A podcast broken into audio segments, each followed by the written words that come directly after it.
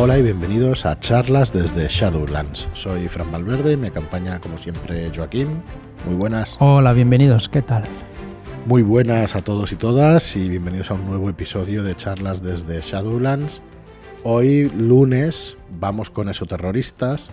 Los martes queremos hacer Dungeons and Dragons. Estamos ya las últimas semanas cumpliendo bastante. Sí, estamos haciendo, no queremos, Sí, estamos. Estamos, estamos ahí con el propósito de cada día pues hacer un, un tema distinto. El miércoles hacemos o leeremos vuestros comentarios o una partida de rol o alguna charla que hayamos hecho los, los lunes en YouTube. Va a ser el día que más cambie. Los jueves los hemos dedicado a entrevistas, a, a charlas, mejor dicho. Yo creo que no son, bueno, creo no, no son entrevistas. Son charlas con gente de la comunidad de Shadowlanders. Y este jueves tenemos a Pau Blaconion, que, con el cual hablamos de rol, hablamos de su trayectoria como rolero, hablamos algo de literatura fantástica y juegos de rol. Y está muy entretenida, a ver si la podéis escuchar este jueves de esta semana. Sí, y creo que se alarga dos franes. creo que sí, que últimamente nos estamos alargando. No puede ser con eso, las ¿eh? Charlas, pues claro, que no estás a gusto y vas hablando claro, y no- Primero me sa- sabe mal, no sé Sí, si cortar, igual, sí, que, claro. que venga un pues un, un compañero, un Shadowlander, un amigo y que, que lo dejes ahí, pues eso, media medias, hora le cortes y tal. no. Eso es la primera razón y la segunda es que bueno, que, que hay más cosas que contar y somos más personas y, Mm. y bueno, y está muy chulo. Sí, es interesante saber los comienzos de cada uno y con qué empezó, qué más le gusta, estas cosas. Sí, el otro día grabamos también con, con Frank Gómez de Cubo Magazine, que será También. la siguiente semana. Y bueno, nos queda muchísima, muchísima gente. Yo el otro día estaba pensando en, Me río porque Fran casi hizo el programa solo, porque este tiene la vía Una para... pasada, una pasada, una pasada. Bueno. A mí, Fran, como ya hace muchos años que lo, que lo, que lo sigo, más que que lo conozco. Sí, sí, sí. Pero vamos, mira. Se notan las tablas. Una frase, fam- una frase Las tablas que tiene Sí, Fran. sí, sí, no, no para de- no para, no para de aportar cosas y de explicar anécdotas y cosas. Y yo quería decir una cosa que reconoceréis esta frase. Yo me llena de orgullo y satisfacción Pues no me suena. que no te suena de nada. que venga pues una persona como Fran Gómez, que para mí es un referente en el mundo lúdico, ¿eh? porque él es jurado incluso en el, en el premio del juego del año en España, del juego del año, juego de mesa del año en España, que es un galardón ya que lleva muchos años. Y bueno, eh, pues eso, gente como él y gente como Pau Blaconion, que te lleva un montón de, de tiempo pues jugando a rol y un montón de tiempo pues sabiendo tanto de literatura fantástica. eh, No sé, para mí, pues eso es un orgullo que podamos contar con gente así. En el canal de Telegram también, que. Y bueno, y nos queda todavía, pues, Zanir, el más grande entre los más grandes, de que venga por aquí. A ver si ya una semana de estas eh, podemos, podemos decirle que, que venga. Y bueno, hay un montón de gente. Un montón de gente, somos 699. o Sí, sea que y muchísimos, y hemos tenido contacto con muchísimos, muchísimos de vosotros. Así que a ver si podemos ir poco a poco eh, que nos visitéis. Al final tenemos 52 semanas en el año. Así que 52 de vosotros, pues podemos estar 4 o 5 años sin Claro, repetir entrevista o sin repetir charla. Pero bueno, que está muy chulo, que queremos que sepáis que está muy chulo poder hablar con todos vosotros. Eh, más cosas que el otro día pensaba, digo, ostras, me gustaría algún día, de hecho lo voy a hacer, voy a ver si saco un hueco y voy a empezar a apuntar y a decir todas las personas que hemos ido conociendo a lo largo de estos dos años, dos años y medio que llevamos con, con este tema, porque es que la lista va a ser Que es un Hall of. Fame. no, no poner por encima unos de otros, ya, ¿no? no. sino eso. Pues decir, joder, tengo ganas de, de ponerlo sobre el papel y, y bueno, y que no se me olvide nadie, que va a ser muy claro, difícil. es complicado. difícil. ¿eh? Así que no, no sé si lo voy a hacer porque lo que no me gustaría es que, que alguien piense que lo hemos dejado fuera, pero No, la verdad que sobre todo cuando juegas con la gente te das cuenta de cómo es y eh, que vas con- haciendo amigos, porque esto me ha pasado en, lo- en la última partida de Wall Street, que al final te da pena que hemos acabado y te da pena dejarlos porque es, muerto como todos los demás, sí, ¿no? no pasa nada. Bien, Pero al final me has cortado Sí, y sí, me, sí, me-. Que haces amigos. que haces amigos y te apetece jugar con ellos y dices, ostras, se ha acabado la partida. Mm. Pero enhorabuena al grupo porque ha sido estupendo jugar con ellos, muy divertido y no sé. Sí, sí. es, eh, bueno, es que es una, lo que decimos siempre, ¿no? Es una afición muy, muy social y claro, ese, ese contacto con la gente pues es espectacular. Bueno, pues hoy lunes, como os decíamos, vamos a ir a por esos terroristas, pero antes queríamos eh, recordaros que estamos en plena preventa desde el día 19 de marzo y tenemos todavía por delante dos semanas de preventa hasta el 9 de abril, hasta el viernes que viene, no, el siguiente. Y eh, yo quería recordaros que tenemos en preventa dos libros de la colección de soterroristas la guía definitiva del oso terror, escrita por Robin Delaus, y las crónicas de Kill, Agentes Nuevos, que está escrita por Álvaro Loman. Son dos libros que os quiero explicar un poco por encima en qué consisten.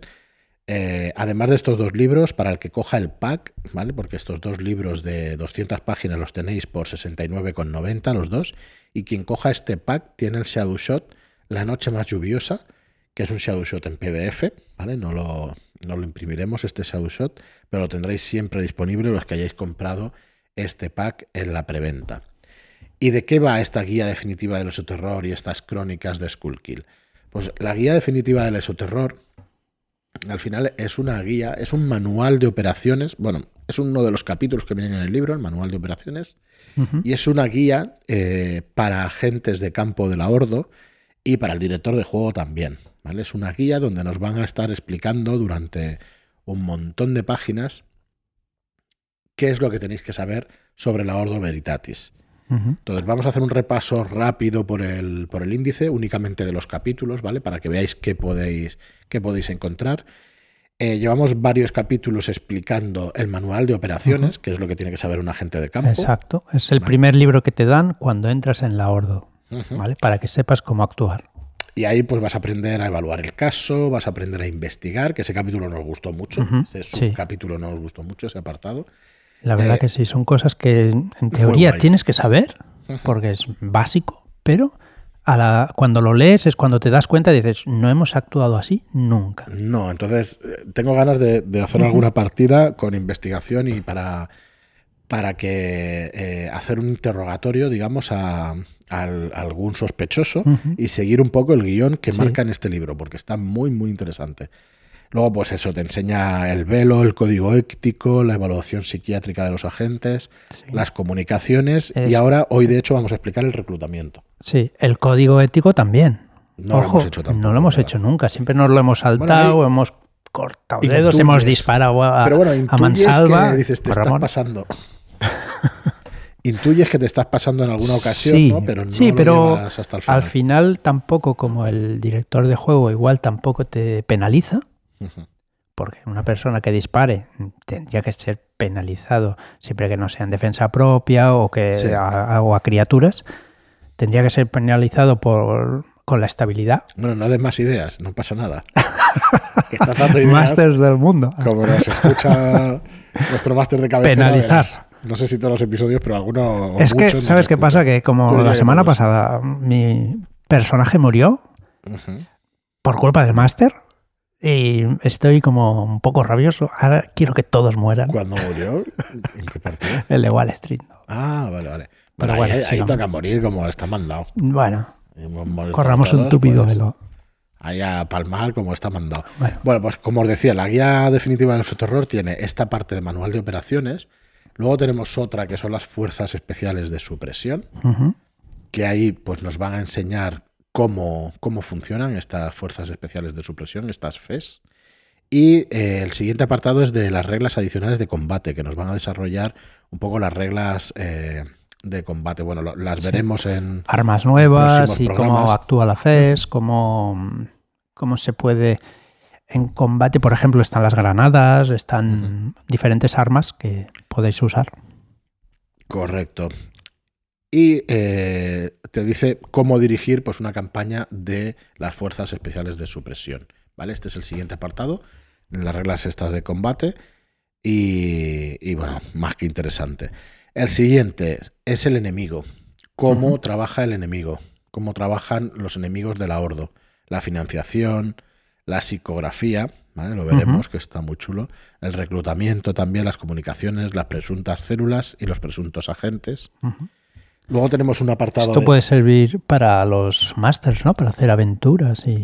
Muy, eh, Yo, para mí, estos libros son todos semillas de aventuras, una detrás de otro, la verdad. Luego tenemos el apartado de agentes sin filiación, que, sin afiliación, perdón. eh, que van por libre. Luego, lugares terribles, consejos para el director de juego y una aventura al final del, del libro, ¿vale? Operación Torbellino Segador. Así que, bueno, es un libro completo, es un libro de ambientación que está completísimo. Ya os decía, escrito por Robin Delaus. Eh, lo tenemos ahora mismo en preventa por eh, 30 y- 35,95, pero si lo compráis en pack os sale por 69,90 junto con Crónicas de Skullkill.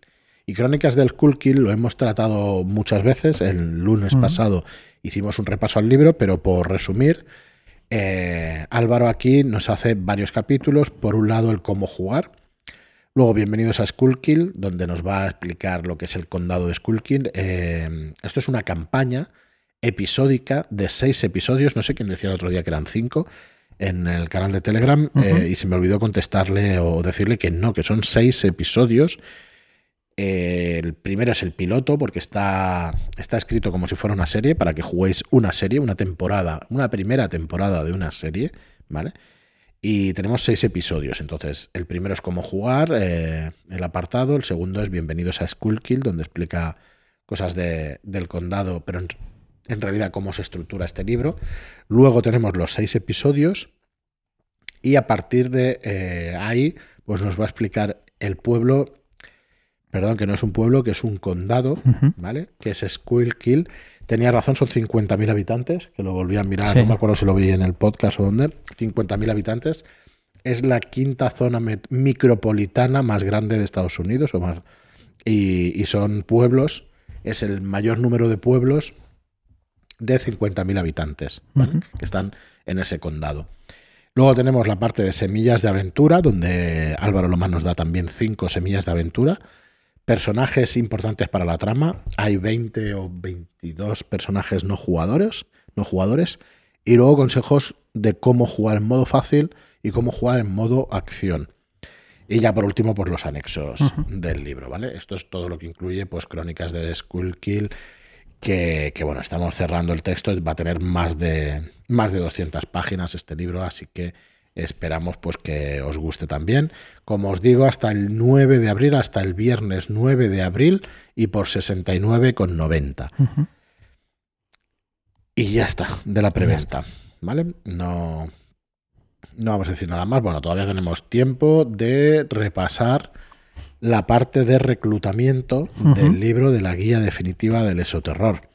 Sí. Y bueno, Joaquín, venga, ¿cómo empezamos? Pues nada, el reclu- reclutamiento, mm, tú eres una persona normal y tal.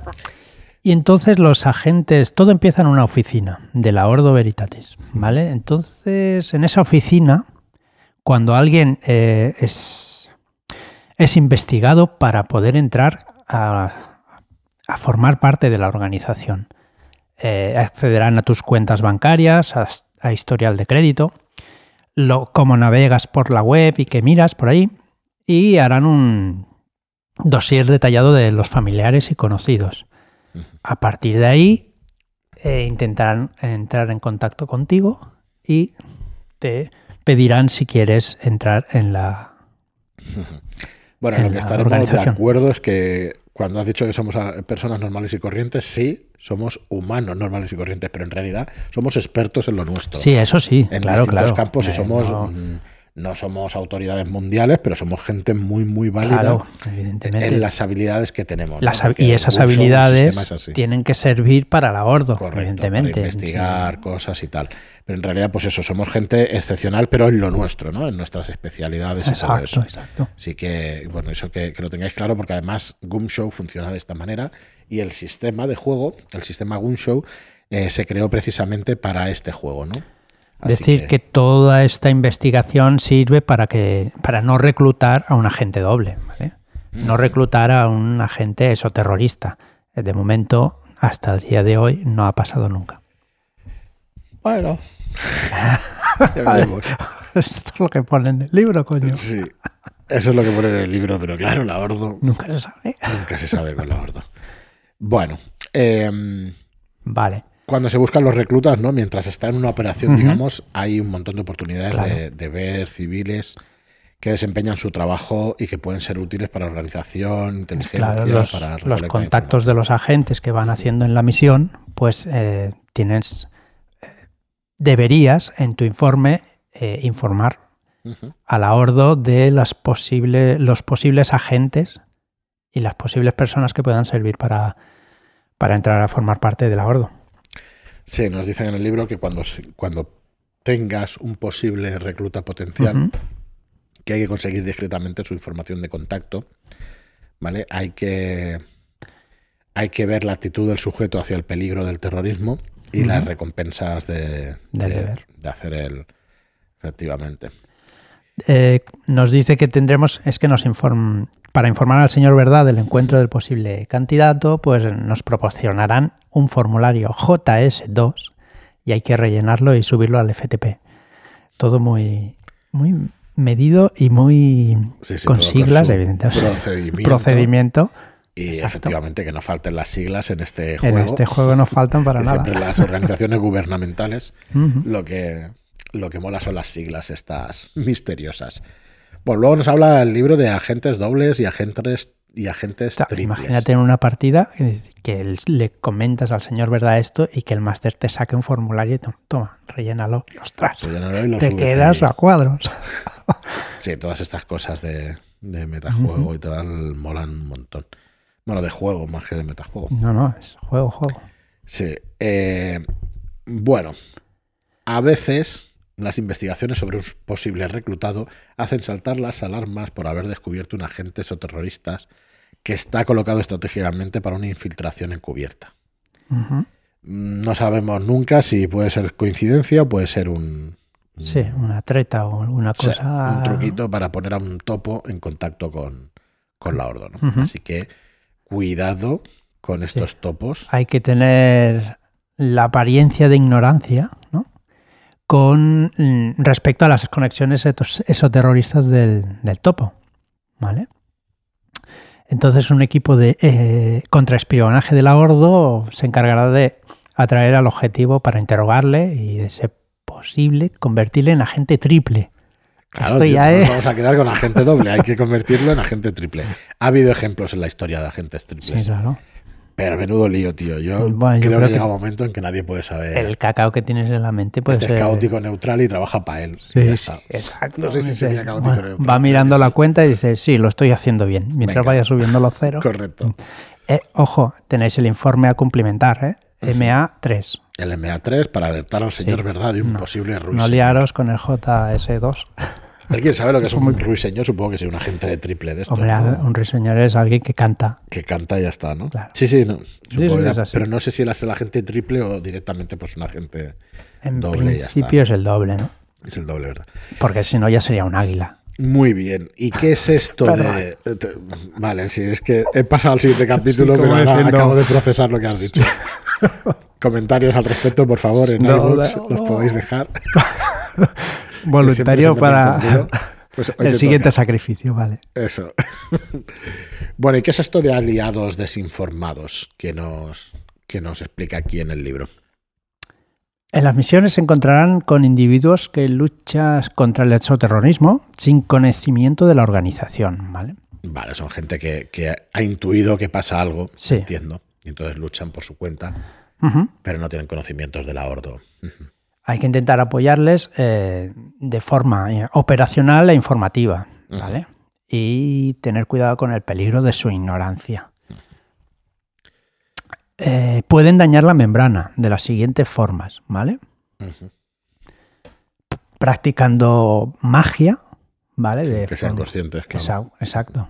Porque claro, ellos no saben que la membrana existe y se está rasgando. Claro, aquí lo, lo jodido es que cuando se le da pábulo a, a las creencias de la gente, es cuando la membrana se debilita y cuando los monstruos Claro. pueden atravesarla. Entonces, mm, puede haber gente pues, que esté haciendo estas cosas, ¿no? Pueden Claro. incrementar la creencia pública en la magia mediante la práctica auténtica o mediante fraudes que puedan estar haciendo, pues una lectura de manos o cualquier cosa por el estilo, ¿no? Por Puede ejemplo. Una persona que esté que esté haciendo pues esta labor sin darse cuenta de aliado desinformado. Eh, pueden publicitar operaciones y fuerzas sobrenaturales exoterroristas. Pueden llevar a cabo actividades que alimentan los medios sensacionalistas. Alguien dijo Iker Jiménez, pues culpable, culpable. Ahora contra el gremio de los... Ojo. Me voy a meter con los gremios de la... ¿Cómo son los magufos, se dice? Los Sí, quiromantes y cosas así, no Sí, sé. venga, va, a por ellos. Pero creo que estos van a. No vas a tener tanto problema. Bueno, Aquí están acostumbrados a que se están muy- ellos. muy Están acostumbrados. acostumbrados, pobres. Y luego pues pueden causar sufrimiento y tormento psíquico o disfrutan con el sufrimiento de sus enemigos, ¿vale? Esta- este tipo de gente, pues puede ser que nos los vayamos encontrando. Eh, hay un apartado que es la magia y el contexto social. Sí, lo que decías, que la práctica de la magia, real o aparente, Claro. es una amenaza para la membrana. Y para que la gente no, no empiece a creer en cosas del más allá y, y se cuestionen los cimientos de la, de la re- de la realidad.